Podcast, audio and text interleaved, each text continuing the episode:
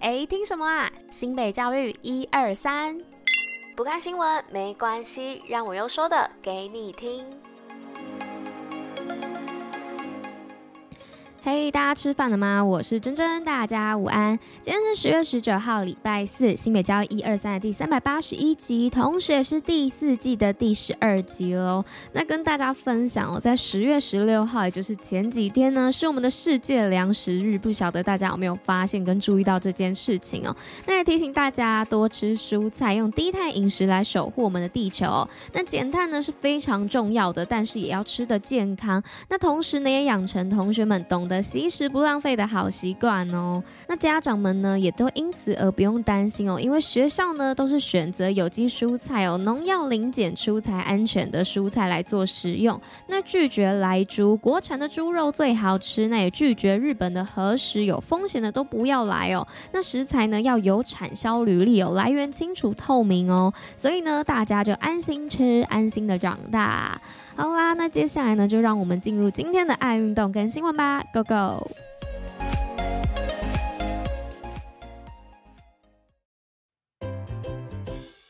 新北爱运动。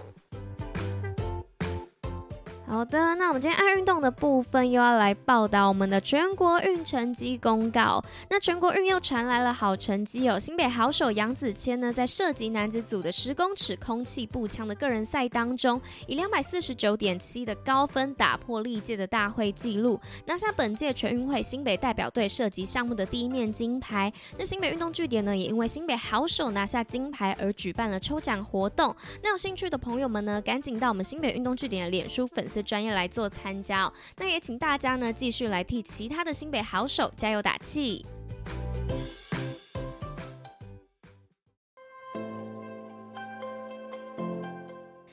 来呢是今天新闻的部分。今天第一则新闻呢要来分享到的是教学卓越奖八高中职入围哦。那教育部国教署呢日前公布一百一十二年度教学卓越奖高中职的经营职奖入围名单，那共有八所高中职入围哦。那国教署表示呢，这八所入围教学卓越奖的团队各有特色，而且呢深获评审团的高度共识与肯定。那新北市呢也有两所学校入围哦，分别是新北市的金山高。中以及新北市的板桥高中，那该奖项呢也将于十一月十七号进行颁奖，希望这两所学校可以拿到好成绩。那再来呢，是今天第二则新闻的部分，是新北志工获家庭教育绩优志工奖，全国最高荣誉。那新北市政府家庭教育中心志工周文珍以及林淑珍呢，荣获教育部推展家庭教育绩优志工奖。那日前呢，在市政会议现场、分享得奖喜悦。那副市长呢，也对志工们长期以来致力于推广家庭教育的贡献表达感激之情，并强调家庭教育呢是影响每一位孩子人生轨迹的关键。那鼓励志工团。团队呢，持续提供更优质的服务，那携手支持新北市更多的家庭，那为市民种下幸福的种子，那推动新北市迈向二零三零家庭教育愿景。紧接着第三则新闻的部分是跟上亚运热潮，瑞芳三对三篮球赛学生好热血。那受到疫情影响而停办三年的瑞芳分区三对三篮球对抗赛呢，日前又再度举办哦。那来自东北角四区的小学生呢，集结在瑞芳国小活动中心，一起以球会友，互相切磋。那正好尽情亚运台湾在三对三篮球赛拿下金牌。那搭上这一股的热潮，师生在这一次的球赛呢，也显得特别的热血。谢。那接着呢，就是今天最后一则新闻的部分，是促进合作，新北与美国五城市签署备忘录。那新北市政府呢，于日前举行新北市与美国多城文化、教育、经济合作启动记者会。那副市长呢，与美国合作的各区市长以及代表们签署合作备忘录。那希望借此呢，推动文化艺术的产业经贸往来实质合作，并促使双方在教育方面呢，进行实际的城市交流，包括师生交换以及观摩交教学。学等。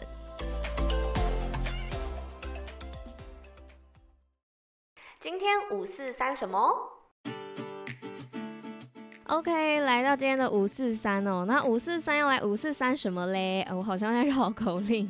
好啦，今天要来跟大家分享的就是为什么游泳选手呢都会用泳帽盖住耳朵。那有在看游泳比赛的人呢，不晓得有没有发现哦？那选手们呢佩戴泳帽与一般人不同，那不只是材质与形状上哦，那有些选手佩戴时呢还会将泳帽来包住耳朵。但是诶，泳帽为什么要包住耳朵啊？那其实呢有以下几个原因哦。那第一个原原因呢，就是为了降低涡流哦。那在国际的游泳竞赛场上啊，游泳选手会在上跳台台前呢，就将泳帽两侧拉好盖好，不管是左耳还是右耳，都会通通盖住。那就是为了在跳水时呢，减少不必要的涡流。那第二个原因呢，是为了降低阻力。那因为游泳比赛的成绩差距比较小，那分秒必争哦。那也因为水的阻力很大，那选手们呢，用泳帽来包住耳朵的行为啊，除了是保护耳朵之外呢，也是为了降低游泳时候所造成的阻力哦。最后啊，至于戴泳帽要不要盖住耳朵这点呢，对于普通人来说是因人而异的。那很多人呢觉得把耳朵包住很不舒服，但是对于游泳选手来说呢，其实是非常有帮助的哦。